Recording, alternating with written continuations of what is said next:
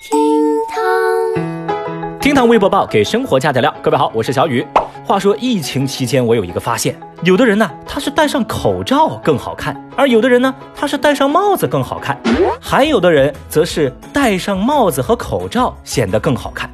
至于小雨我呢，就厉害了，我就帽子跟口罩好看。好吧，甭管它好不好看吧，今日份厅堂微博报给你好听。微博三百零一万人关注，男子不想带娃，酒驾自首求拘留。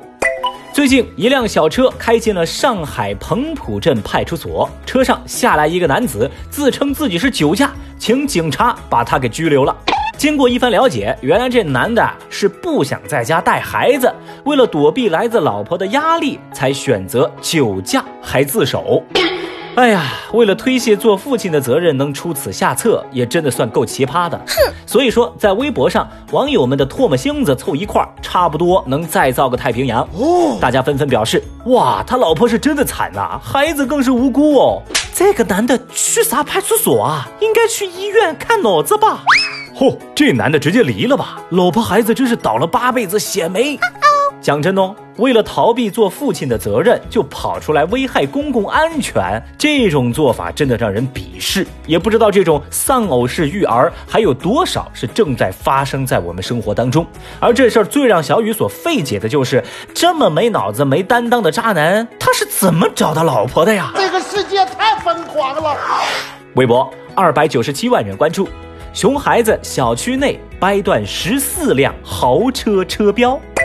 最近，一条广东番禺某小区业主群里的道歉截图在网上被大量的转发。这条网传的微信消息当中呢，一位业主啊就向其他业主致歉，他说自己从物管处得知，小区内有十四台车的车标被折断了。而这罪魁祸首正是他家中的两个孩子。Oh no！您说这熊孩子闯祸嘛，他并不稀奇。但这可怕的就是被掰下来这十几个车标当中，奔驰车的车标占了一大半，中间呢还有两台迈巴赫的车标。据说啊，光是一个迈巴赫的车标就价值十五万。那对此呢，小区物业部门负责人表示说，近段时间确实物业介入了这个事儿。这个当事业主跟其他的车主都已经达成和解了，因为当事人是未成年人，所以业主们希望能低调处理此事。没想到还是上了热搜，那前来凑热闹的微博网友们全炸裂了呀！有人就说嘛，这次家长要交的学费真的太贵了吧，熊孩子的屁股要遭殃喽。还有网友猜测。可能这熊孩子他只认识奔驰的车标，不然后果可能不堪设想。我不能想象。那以前小雨总听人说，哎呀，现在养孩子成本很高的。我没想到成本这么高啊。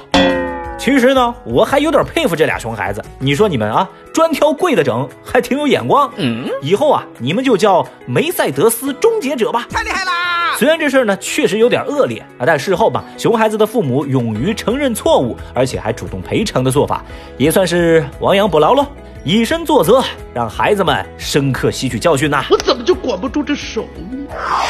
微博二百四十二万人关注，劳动仲裁公司赔两麻袋一元纸币。前段时间，成都吴女士的劳动仲裁申请有了结果。她之前所供职的公司需要向她支付各类赔偿金，共计五千两百六十二块。后来，她收到了公司给来的赔偿金，装了满满两编织袋。但是打开一看呢，里头全是一元的面值，而且这些纸币全被捏成了纸团。What？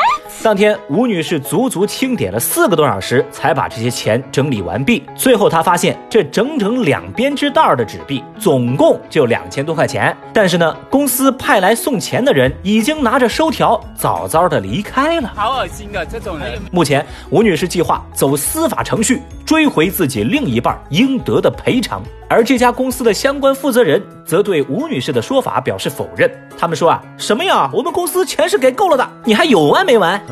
这家豪横公司存心恶心人的做法，在微博上那是招来一片骂声。愤怒的网友们根本看不下去，有人就说嘛，这种公司啊，就该直接公布他的名字。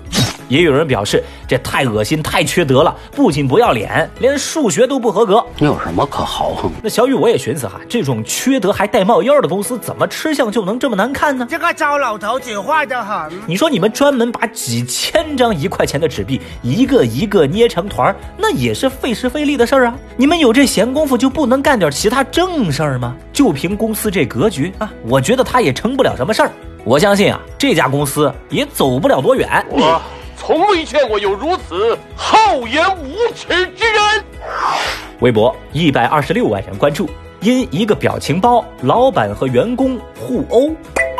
最近，南京一位九零后的员工小吴，因为不满领导给他的工作安排，就在网上发了一个叫“老板很傻”的表情包，向同事吐槽。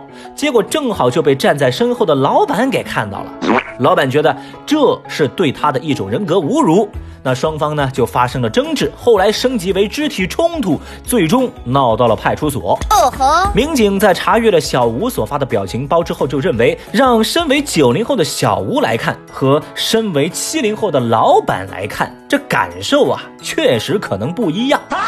目前涉事双方对于表情包是否具有侮辱性仍然存在分歧，所以案件呢还在进一步的审理当中。对此，微博网友们形成了几种完全不同的立场。有人说啊，这小吴跟老板就该各打五十大板，都有错；有人则觉得像小吴这种年轻人太过矫情，素质修养也不高啊，这么吐槽老板呢，挨打也是活该。但也有网友认为，社畜天天被老板压榨，哎，不就发个表情包吐槽一下吗？哎，根本算不上侮辱啊。老板小肚鸡肠，这表情包用得很贴切，坑爹呀！那么现在问题也来了。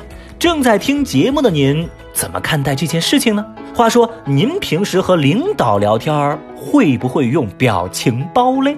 节目下方评论区一块儿来聊聊吧。